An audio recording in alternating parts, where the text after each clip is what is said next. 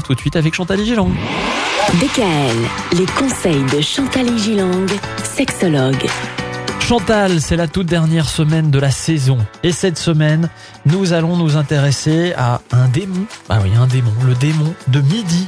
Mais qu'est-ce que c'est que le démon de midi? Alors lorsqu'un homme de 50 ans, par exemple, tombe amoureux d'une femme plus jeune, est-ce que c'est une crise de la cinquantaine, assez banale et fréquente, ou une nouvelle vie de couple qui s'annonce pour lui aussi, qui est prometteuse, pleine de projets d'avenir le démon de midi pour un homme, c'est la dernière cartouche. C'est une tentative de maintenir une vie génitale active, comme on avait depuis toute sa jeunesse, et le refus d'entrer dans un âge plus mature.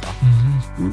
Peut-on dire que tous les hommes sont en quelque sorte victimes de ce démon, comme on le nomme, ou seulement une certaine partie d'entre eux? Eh bien, je dirais que ça dépend de la personnalité et du type de sexualité de l'homme.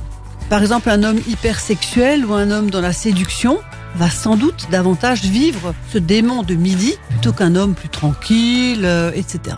Le démon de midi, ça touche que les hommes? Alors on pense au masculin, mais il existe sans doute des femmes que ce démon touche également, il n'y a pas de raison. C'est le cas d'une femme mature qui sait prendre un homme plus jeune, voire d'un jeune homme.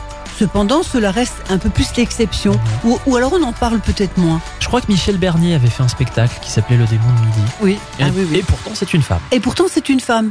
Il est intéressant de noter que les jugements et les critiques sont plus nombreux dans ce sens-là, malheureusement. Pourquoi d'ailleurs hein? Une Mhm. femme peut également tomber amoureuse d'un très jeune homme. Oui, bien sûr. Dans l'histoire, euh, ces deux situations d'ailleurs toujours existé dans notre histoire humaine. Ouais. Alors, est-ce que finalement, cette crise de la cinquantaine, ce démon de midi, comme on l'appelle, ce serait pas un peu une crise d'identité pourrait. pour les hommes Ça pourrait. oui. Mais c'est la question qu'on va se poser mercredi.